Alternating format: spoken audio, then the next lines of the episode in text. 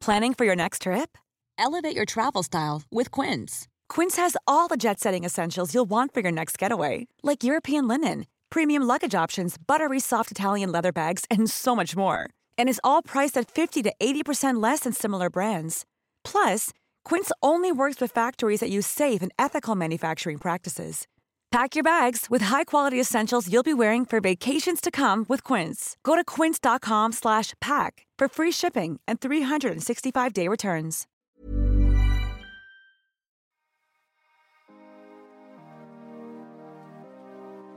En el episodio de hoy vamos a hablar con Cristina Ramiro. Ella es terapeuta y experta en autoconocimiento. Vamos a hablar de la importancia de conectar con nosotros mismos.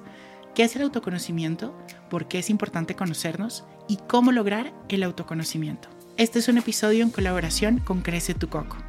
Bienvenidos, bienvenidas y bienvenides.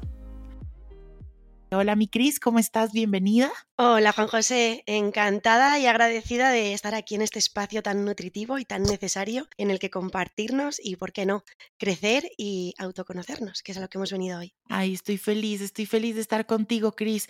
Cris, una pregunta que siempre hacemos en Así Me Siento y que es súper importante para mí y creo que nos acerca mucho es preguntarte cómo estás, cómo te sientes el día de hoy antes de que empezamos a hablar de nuestro tema que nos trae hoy acá. Mm, qué bonito, ¿no? Porque al final ya simplemente la pregunta eh, es una honra, ¿no? Da una pausa, un momento de presencia y de preguntarnos realmente qué es lo que yo estoy sintiendo. Y esta pausa a mí, mira, lo que me viene es que al final este sentir eh, nunca escapa ¿no? de la experiencia del cuerpo. Por lo tanto, le voy a preguntar a él un poco qué es lo que siente, ¿no? Y, y cuando le observo a él, veo que pues que está en movimiento, que aún está un poco inquieto y de ahí pues puedo deducir que estoy un poco pues nerviosa, con ilusión, con ganas, con esos nerviosillos eh, que se notan en la barriga de cuando algo te hace ilusión. Pues al final esa, ese es mi sentir, ¿no? Tengo ilusión, vengo a la vez como emocionada eh, y, y, lo noto que mi cuerpo pues está viviendo también esa experiencia, ¿no? Que al final esto, esto va unido, van de la mano. Divino, Cris. Bueno, no, bienvenida. Y como primera pregunta te tengo, y es que podamos hablar de realmente qué es el autoconocimiento. ¿Qué es eso que nos dicen de, ay, conócete, conecta contigo? ¿Qué es realmente eso? O sea, que podamos definirlo realmente, porque siento que, como te digo, nos dicen mucho por ahí, ¿no? Conócete, conócete, conecta contigo, conecta contigo, pero a veces uno no sabe ni siquiera qué es eso uno no sabe realmente qué es lo, lo, lo real de uno, qué es lo genuino, lo vulnerable de uno, así que me encantaría que hablemos de eso un poco. Pues me parece, me parece al final una pregunta que, es verdad, al final cuando nos preguntan por el autoconocimiento, al final parece como que es una palabra que tiene mucho peso, ¿no? Y parece que a veces nos da miedo acercarnos al autoconocimiento por lo que podamos encontrar en él, ¿no? Cuando realmente el autoconocimiento está en lo más pequeño, en lo más cotidiano, en lo más sutil. Al final, eh, empieza por qué te gusta a ti, qué es importante para ti, cómo te gusta a ti el café, entonces, al final hay pequeñas elecciones, pequeñas decisiones que si no sabemos eh, cómo funcionamos nosotros internamente, eh, no vamos a saberlo. Por lo tanto, pensamos que el autoconocimiento es que solo llegamos a él a través de grandes crisis trascendentales en las que hay un montón de preguntas que ahora hay que resolver. Pero la realidad es que el autoconocimiento es algo que nos ayuda a vivir, a funcionar en la vida, sabiendo que estamos siendo más leales y y llevando una vida más alineada respecto a lo que para nosotros es importante. Entonces, el autoconocimiento es, para mí, algo tan básico como, ¿qué sé yo de mí? ¿Qué es importante para mí? ¿Qué es lo que me hace sentir bien? ¿Qué es lo que me llena? ¿Qué es lo que me ilusiona? Y a la vez, qué es lo que se me hace difícil, qué es lo que me cuesta, qué es donde, donde me encuentro más vulnerable, donde encuentro más, más trabas o suelo atascarme. Es eso, ¿no? Porque al final el autoconocimiento va, va a implicar las dos caras, ¿no? Eh, conocer nuestras luces y conocer nuestras sombras, conocer en lo que destacamos y conocer en lo que más me cuesta. El autoconocimiento al final es una mirada hacia el interior para poder descubrir partes de mí que seguramente hayan estado siempre ahí y que no haya sabido ver, y partes de mí que a lo mejor están ahí y que no he sabido mirar y por lo tanto seguramente no haya sabido eh, explorar. Por lo tanto, eso es lo bonito que tiene también el autoconocimiento, que creo que nos da, nos da un nuevo punto de partida, ¿no? Descubrir partes nuestras que, están ahí, eh, pendientes de que alguien las abra, las explore, las curiosee, las saque partido y las potencie. Así que el autoconocimiento para mí es una oportunidad. Y te voy a contar un poco. Yo creo que durante toda mi vida yo viví un poco como o crecí en espacios donde había mucho ruido. Y yo esto lo llamo no ruido así literal, sino en el que tenía mucho input de muchas cosas. ¿No? Entonces tenía muchos mensajes de cómo debía ser, cómo debía ser mi cuerpo, cómo debía pensar, qué podía decir, qué no podía decir, qué era lo que tenía que hacer en ese momento, qué decisiones tenía que tomar. Y así crecí toda mi vida, ¿no? Y, y, en, y en, algún punto, bueno, por, por diferentes situaciones, se rompió un poco algo en mí y fue cuando me di cuenta que, que gran parte de esa fractura y de, esa, de ese roto que, que viví o de ese trauma, pues se había dado también porque no estaba conectado conmigo. No estaba realmente viviendo de la mano de Juan José, sino estaba viviendo de la mano de un montón de expectativas ajenas, un montón de, no sé, reglas también sociales del deber ser, ¿no? Que es tan, tan grande en nuestra sociedad. Y fue muy duro y fue un momento bastante caótico porque en un momento me hice la pregunta, bueno, ¿y quién es Juan José? Que Juan José ha estado detrás de un montón de máscaras, que ha estado detrás de un montón de, de situaciones que realmente no conectan en, en absoluto conmigo. Y ahí me di cuenta la importancia. Entonces, con esto quiero que me cuentes un poco, Cris, ¿por qué es importante conocernos? Jo, pues pues vamos a empezar por ahí, porque es que realmente eh, me veo y veo a casi todas las personas que acompaño en tu historia, ¿no? Y es que al final tiene esto un poco de verdad, ¿no? El autoconocimiento al principio también se puede ver y percibir, incluso vivir, como eso, como un poco de ruido, ¿no? Porque, mm, porque no podemos separar lo que es mío puramente de lo que me viene de, de, fuera, ¿no?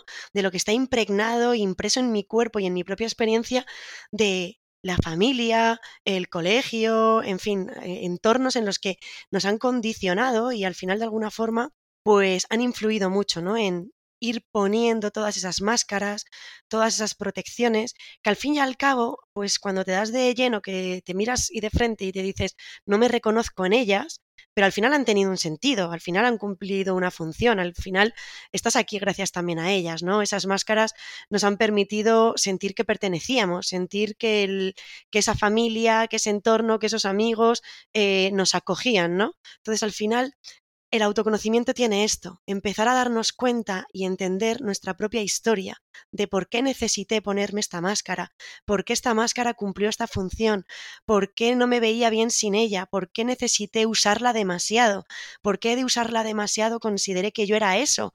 Y a veces, de tanto como pasa siempre, ¿no? El cuando una herramienta se convierte en arma, de tanto usarla. Pues al final, de tanto usar a veces máscaras, nos acabamos creyendo y pensamos que son nuestra única verdad, nuestra única yo. Y acabamos identificándonos con cosas que muchas veces ni siquiera son nuestras, ¿no? Van demasiado bañadas y, impregnadas de, de eso que me han dicho que tiene, que tengo que ser, que debería de ser, que me tendría que gustar, que debería de, comportarme, que debería de anhelar, ilusionar, cuando la realidad es que pues mi experiencia no va por ahí. Y a veces da miedo, ¿no? Preguntarse todo esto porque, jope, claro, ¿qué, qué voy a hacer después de esto cuando me dé cuenta de que, de, de, de que tengo una forma de verlo y vivirlo diferente a como me lo han contado? Y ahí es cuando llega un momento de preguntarnos, jo, pues esta máscara que ahora puedo entender por qué me la puse, por qué la necesité, puedo decidir ahora si, si, quiero, si me hace bien, si hay alguna otra máscara que necesite y que pueda explorar, o si puedo sentirme un poco desnudo y ver qué pasa, y si me siguen acogiendo y queriendo, y sobre todo, si puedo acogerme y quererme y respetarme y aceptarme yo sin ellas, ¿no? Cris, qué importante eso que dices y me gusta mucho lo que dices de que es, e, e, este, esta parte del autoconocimiento realmente es, es como si nos viéramos desnudos, ¿no? Y creo que es, es, es vernos totalmente vulnerables y por eso creo que nos da tanto miedo, tanto, tanto miedo. A mí en lo personal me daba pánico, todavía me sigue dando pánico porque yo siento que mi proceso de autoconocimiento y de sanación y de, bueno, todos estos procesos que llevamos, sigo en ellos, ¿no? A mí me daba miedo conectar y, y voltearme a ver a mí como a mí y no como a Juan José, la persona que tenían idealizada o la persona que tenía todas estas máscaras. O sea, como que en verdad me daba mucho miedo voltearme a ver totalmente vulnerable. La vulnerabilidad para mí siempre me daba miedo, porque era realmente conectar con la realidad. Pero qué bien, ¿no? Que ahora puedas hablar desde este sitio, ¿no? Y hablar también de algo que, que tiene tanta verdad, ¿no? Y por eso creo que es tan importante estos espacios donde que se visibilice, se normalice y se exponga la realidad. Es decir, ser nosotros mismos es atrevernos a ser vulnerables. Lo que pasa que no nos han enseñado y esta sociedad nos empuja a que no lo seamos, ¿no? O sea, al final vivimos en una sociedad en la que la vulnerabilidad ha sido prácticamente condenada, ¿no? Entonces, no nos han enseñado a vivir con ella y al final eh, nos han hecho sentir que está mal, que, que sentir está mal. Y, y, es ahora, yo creo que este, este nuevo paradigma que se está creando ahora, ¿no? En el que la toma de conciencia de lo que tú sientes empieza a tener cabida en tu realidad, en tu sentir, y que en que tú puedas permitirte expresarte, te da permiso a ti para vivirlo, pero a la vez también es tan importante porque estás dando permiso e inspiración a que otros también lo hagan, ¿no?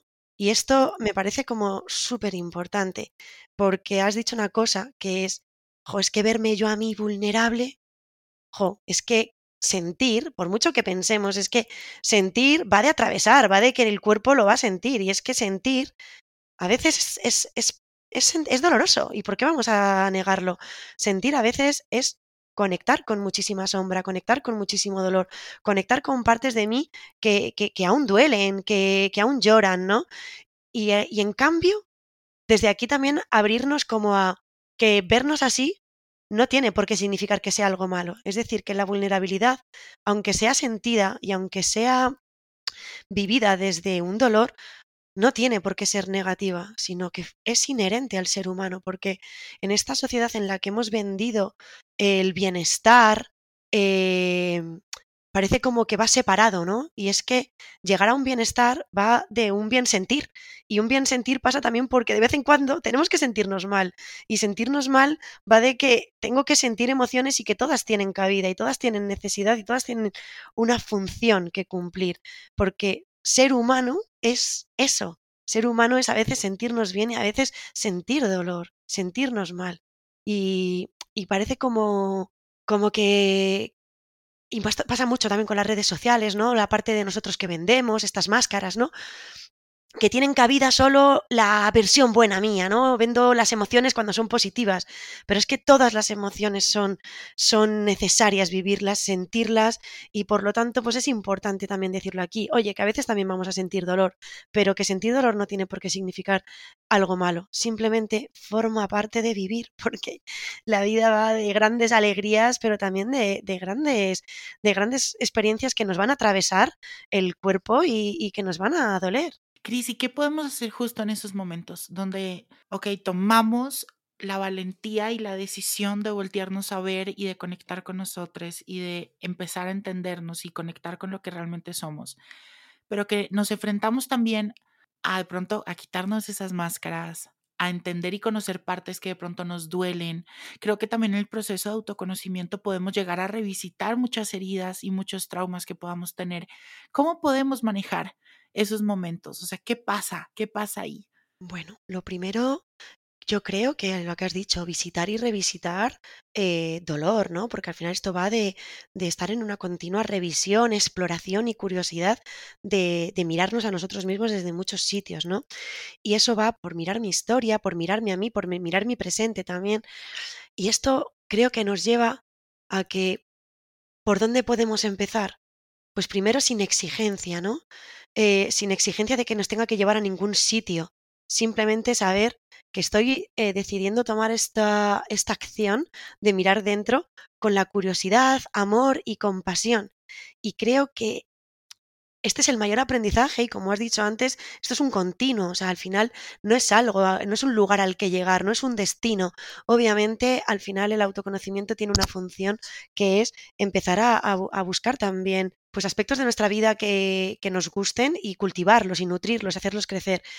Pero también va a ser importante que tengamos en cuenta que la compasión y aprender a tratarnos a nosotros en este camino va a ser una constante constante experiencia de arriba y abajo. Es decir, y, aquí me parece como realmente lo, lo, mm, me parece como la realmente lo difícil, ¿no? El acompañarnos a nosotros mismos en este proceso desde un lugar amable con nosotros mismos. Es decir, saber que cuando estoy mal me puedo abrazar, me puedo acompañar, me puedo tratar bien, me puedo tratar de hablar bonito, y cuando eso no salga, simplemente puedo saber que yo me puedo quedar conmigo. O sea, creo que esa puede ser el primer paso para acercarnos al autoconocimiento. Saber que va a requerir de nuestra presencia y apoyo, porque muchas veces llegamos al autoconocimiento y de, de, repente, ¡joder! Escucho y encuentro un montón de cosas de mí que no me gustan y entonces empiezo a criticarme aún más. Bueno, pues eso puede suceder, pero lo importante aquí va a ser el, jolín, esto que estoy descubriendo de mí forma parte de mí, por lo tanto no voy a tratarlo mal, porque seguramente esas partes de, otro que yo descubriera eh, en otra persona o en un amigo, no, no, las maltrataría, no las juzgaría. Entonces vamos a intentar no juzgarnos a nosotros mismos con todo eso que vayamos descubriendo. Entonces es como vamos a tratar de apoyarnos, vamos a tratar de contar con nosotros y sobre todo tratar de encontrar entornos, pues como espacio como, como este que, tú ofreces, ¿no?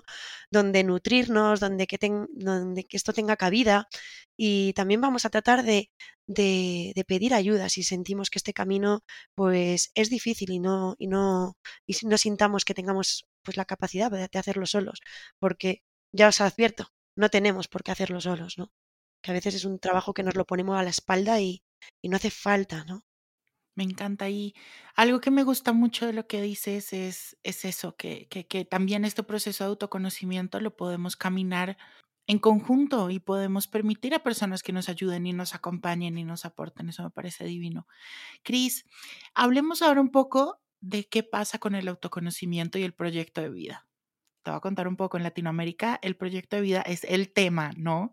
O sea, tú tienes que nacer, ir al colegio, después del colegio ir a la universidad, después de la universidad te entrar a trabajar, después de trabajar te tienes que casar, tienes que tener hijos, tienes que, tienes y tienes y tienes. Y hay como una línea del tiempo, ¿no? Que nos está como respirando en la nuca siempre. Y, y me imagino que en España también puede ser así, ¿no? Empezamos también a tomar un montón de decisiones desde lo que te decía, desde las expectativas ajenas, lo que nos están diciendo afuera, empezamos ni siquiera de pronto a estudiar la carrera que nosotros queremos. Y empezamos a estudiar de pronto medicina porque es la carrera que más dinero nos va a dejar, pero en verdad nosotros somos artistas y nos apasiona el arte. Y si de pronto queremos ser artistas, nos dicen, ok, pero primero estudias una carrera de verdad, entre comillas, y después si haces tu arte. O sea, ¿qué pasa con el autoconocimiento y este proyecto de vida que tanta expectativa y tanto poder y tanto peso manejan nuestras vidas? Claro, es que el proyecto de vida que otros tienen para nosotros, al final se vive como un peso, ¿no? Como una carga, porque al final parece como que nosotros venimos a vivir la vida de otros, ¿no? De una vida que otros han decidido y pensado para nosotros sin ni siquiera eh, pensar qué es lo que nosotros queremos. Y al final nosotros mismos a veces eh, ni siquiera nos lo planteamos, ¿no? Porque porque claro, ese miedo a dejar de pertenecer, de que hay muchas lealtades, ¿no? familiares, a querer formar parte del grupo, de que, de que me sigan aceptando, de que me sigan acogiendo, de que me sigan queriendo,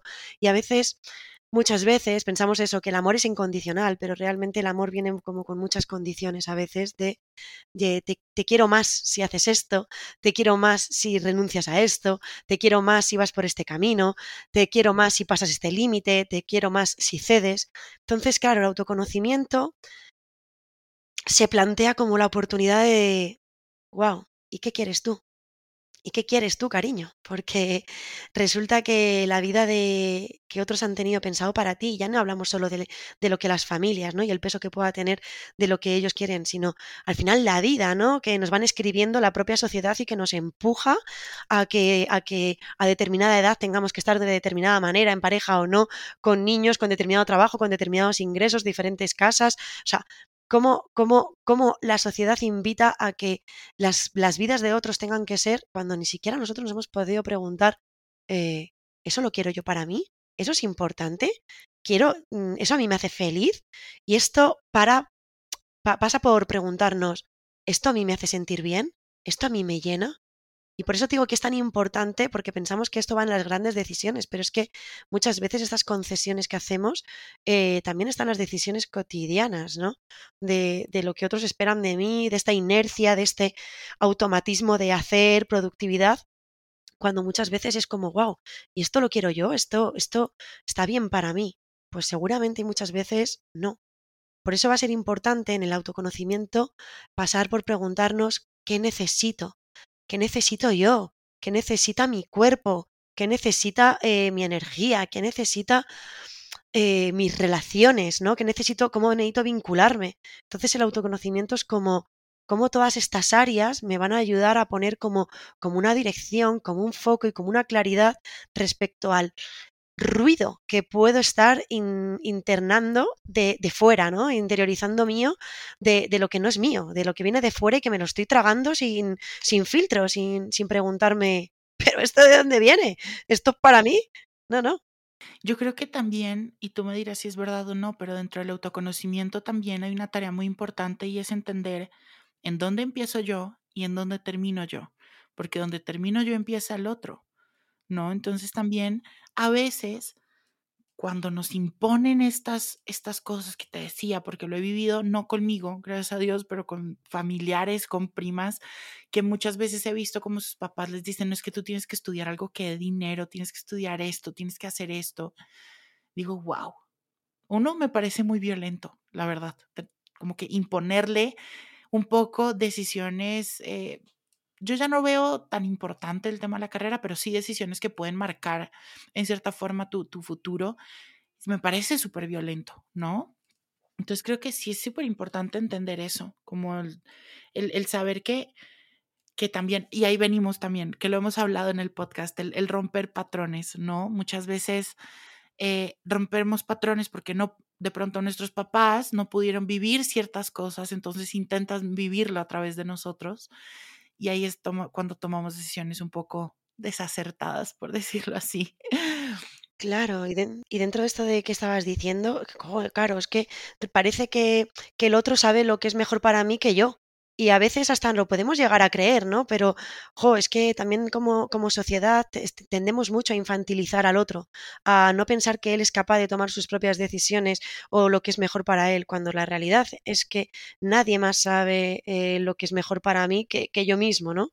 Entonces, muchas veces nos apresuramos, imponemos, incluso simplemente opinamos cuando nadie nos lo ha pedido y la realidad es que eso tiene un peso y condición al otro y, y es aquí donde vamos a tratar de poner pues el límite, porque has dicho algo muy importante, dónde empieza lo mío y dónde, dónde está el límite. Y el autoconocimiento pasa también por ahí, por conocer cuáles son mis límites, dónde necesito ponerlos, en qué áreas para mí están bien, para dónde están bien para el otro y, y, respetarme a mí que supone. Y, y, eso pasa por el autoconocimiento, ¿no? Pasa por, por ponernos límites también a veces a nosotros mismos, ¿no? Lo, qué, qué, acciones, qué hábitos, qué tendencias, qué dinámicas hago yo conmigo mismo que tampoco me vienen bien, ¿no? Pues qué límites me tengo que poner a mí para cuidarme mejor, qué límites tengo que poner en mis relaciones para que también pues me escuchen, me vean, me atiendan, que, que y esto pasa también por, por, por, situaciones incómodas, ¿no? Porque al final al otro, pues cuando sobre todo hemos estado acostumbrados a ceder y a, y a, sentir con la cabeza y decir, claro que sí, tú sabes muy bien lo que es bueno para mí, pues cuando de repente decimos que queremos ir eh, pues un poco a nuestra bola y que queremos escucharnos a nosotros mismos, pues eso va a incomodar y no va a gustar. Y de primeras el poner límites es incómodo, pero a la larga se vive súper sanador y es muy liberador. Pero claro, hay que atravesar esa incomodidad. 100%. Y yo siempre cuando, no sé, personas, eh, También la misma comunidad en Instagram me pregunta, no sé qué hacer, o mucha gente me pregunta, no sé qué estudiar, eh, no sé si estudiar esto o lo otro, o que incluso dicen, estoy estudiando algo que no me gusta y me quiero cambiar o algo así. Algo que yo siempre digo, la vida puede llegar a ser muy corta. Uno no sabe realmente, ¿no? Y para mí, dentro de todo esto hay que redefinir el éxito. No, para mí el éxito de pronto no es tener una carrera que, que me vaya a dar millones y millones y millones de pesos. De pronto para mí el éxito es levantarme todos los días y sentirme plenamente feliz y dichoso de hacer lo que hago. Entonces creo que una pregunta muy importante es saber eso, saber realmente qué es, lo que me apasiona, qué es lo que a mí me gusta, qué es lo que yo quiero hacer que me pueda levantar mañana a las 6 de la mañana feliz y tranquilo de que voy a hacer algo que me gusta y no histérico con la vida de que tengo que ir a sentarme en la oficina a hacer X o Y cosa que no es lo que me apasiona. Entonces creo que eso para mí es súper importante. Y Cris, me gustaría, ya hablamos de la importancia del autoconocimiento y cómo impacta el autoconocimiento en el proyecto de vida. Hablemos un poco del autoconocimiento en nuestras relaciones. ¿Cómo impacta el conocernos en las relaciones que tenemos con nuestro cuerpo, pero también con quienes nos acompañan en la vida? Uf, pues el autoconocimiento para mí es, primero, primero es el, empezar a encontrar el respeto, ¿no? Porque, mira, yo trabajo mucho con una herramienta eh, que se llama la herramienta de los temperamentos y a través de esa herramienta eh, me gusta mucho como que cada uno se ve a sí mismo, ¿no? Descubra su propia esencia, pero también acogiendo y viendo y dando la posibilidad de que podamos ver diferentes esencias, ¿no? Entonces, cuando tú empiezas a verte a ti y empiezas como también a etiquetarte, ¿no? O a, categorizarte, pues también te ayuda a verte desde una mirada más compasiva con que, jo, pues es que yo soy esto y tengo una tendencia natural a funcionar así, pero también nos, nos damos cuenta de que también desde ese mismo lugar exigimos a veces al otro que también sea de determinada manera, como yo sea, como yo soy, como yo quiero, como yo necesito, como yo espero. Entonces, cuando empezamos a conocernos a nosotros mismos y empezamos a, a, saber que yo para respetarme a mí tengo que hacer estas cosas de una determinada manera, pero que no significa que todo el mundo funcione así, sino que yo funciono así, empiezo a darme cuenta de que otras posibilidades de cómo otros funcionan tienen cabida, tienen, tienen derecho a existir, ¿no? Y entonces es como, vale, si yo tengo esta tendencia natural y yo tengo que respetarla y sobre todo, una vez que sé dónde están mis luces y mis sombras, pues tratar de pulir para brillar más y sobre todo donde me, me siento más atascado, pues ayudarme de otras herramientas para, para que me ayuden a, a potenciarme, pues si yo ya veo y descubro esto de mí, también lo puedo ver y percibir en el otro. Por lo tanto, empiezo a, cuando descubro esas cosas que me pueden molestar del otro, en vez de señalarlas con el dedo, juzgarlas o como algo que es malo o diferente a mí, empiezo a cogerlas también como con compasión de que también tienen derecho a existir y tienen derecho a que su esencia y su naturaleza les haga funcionar de diferente manera. Solo que esa tendencia es diferente a la mía y que puedo empezar a mirarla de una manera más respetuosa, amorosa y sobre todo compasiva, que es como dejarle ser, dejarnos ser, respetarme a mí, dejarme ser y dejar ser al otro, aun sabiendo que cada uno tiene su tendencia natural a la que no puede no puede resistirse y luchar, pero que sí que puede pulir y puede mejorar cómo relacionarse respecto a esa tendencia. Entonces, para mí es una manera de, respetarte a ti y de respetar al otro y de, y de, poder vernos, porque creo que muchas veces cuando no nos conoce, cuando no nos conocemos y no nos atrevemos a mirarnos a nosotros mismos, tampoco somos capaces de ver al otro. Y entonces a veces estamos exigiendo al otro que sea algo que tampoco es. Y entonces para mí es como un punto de inicio, una oportunidad de dejar al otro que también sea. Y siento que también cuando te conoces y realmente estás viviendo tu vida como desde este autoconocimiento y conectado 100% contigo, empiezas a vivir las relaciones también de forma más auténtica, ¿no? Y más, más sincera. Y eso me parece divino porque es para mí, por lo menos, Juan José, es la base de cualquier relación, ¿no? La sinceridad y la autenticidad. Cris, ahora sí, la pregunta del millón. ¿cómo empezamos a conocernos? ¿Cómo empezamos este camino de autoconocimiento? Pues vamos a empezar, como decía antes, de mm, quitando ruido, ¿no? Que mm, ayudándonos de, dentro de, tú lo sabes, dentro del mundo del autoconocimiento hay mil herramientas, mil miradas y mil formas y lenguajes de, vernos, ¿no? Pues empieza por lo fácil. Es como no, no, no pongas demasiado peso. Eh, pregúntate por lo cotidiano de ¿Qué me hace feliz a mí? ¿Qué me llena? ¿Dónde me recargo yo la energía? ¿Dónde la pierdo? ¿Qué, qué me hace sentir bien? ¿Qué me hace sentir mal?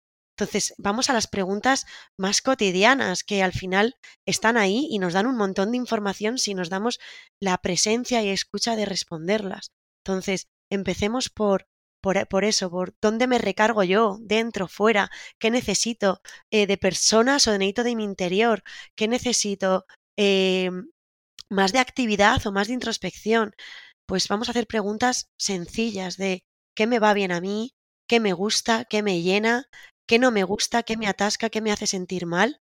Y vamos a empezar por lo sutil, por lo, por lo pequeño y luego pues todas las herramientas que te puedan ayudar a través del, del coaching, de la terapia, de herramientas, como te digo, de los temperamentos, que es una forma de, de mirar muchísimo la esencia, nuestras propias cualidades, nuestra propia comunicación no verbal, que ayuda mucho como a encontrarnos, vernos, reconocernos.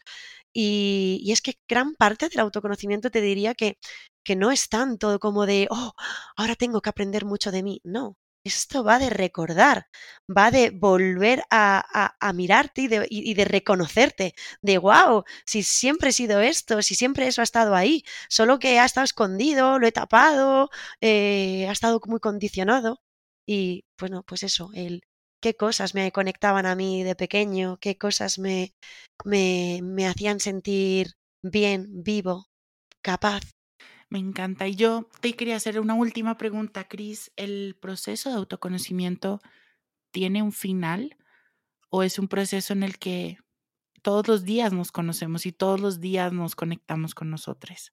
Pues es que yo lo veo como que estamos siempre en un proceso de transformación porque al final, mientras más ampliamos nuestra mirada y más ampliamos nuestra perspectiva, más cosas vamos a poder descubrir de nosotros y de partes nuestras que estaban como escondidas, ¿no? Entonces, hay partes de nuestras que están como en un baúl cogiendo polvo, eh, están sin usar, están sin explorar y están ahí, pues eso, eh, esperando a que alguien las saque. Pues en la medida en la que vamos sacando unas y nos vamos sintiendo más cómodos, las vamos practicando, las vamos exponiendo, las vamos viendo como que otros la cogen, pues vamos animándonos a otras facetas nuestras, ¿no?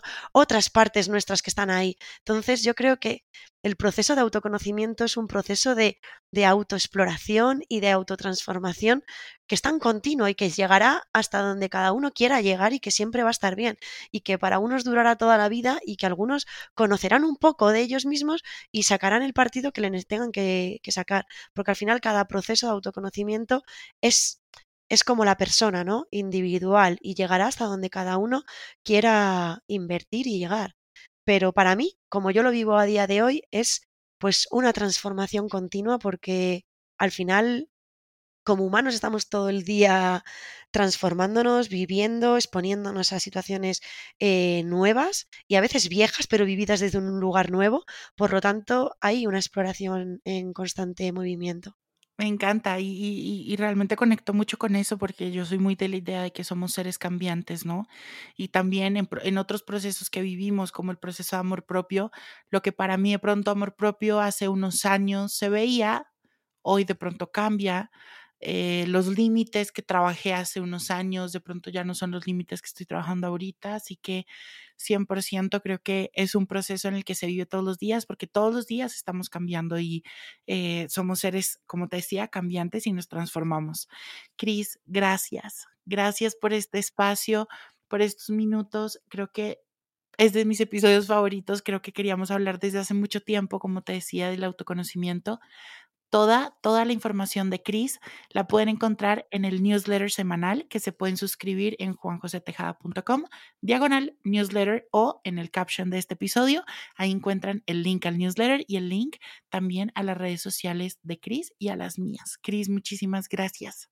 Jo, mil gracias a ti de corazón porque en serio, creo que espacios como este son muy nutritivos. Eh, creo que eso puede ser una primera aproximación para muchos para este autoconocimiento, el empezar a mirarnos, cuestionarnos cosas nuevas. Y me parece tan necesario, tan vital y tan bonito que haya espacios así que, que cultives un lugar como este. Me parece un regalo en el que me hayas dejado formar parte. Así que gracias a ti de corazón. No, siempre esta es tu casa y está abierto para ti siempre. Te mando millones de abrazos. Un súper abrazo a ti y a todos los que nos escuchan. Un abrazo y gracias.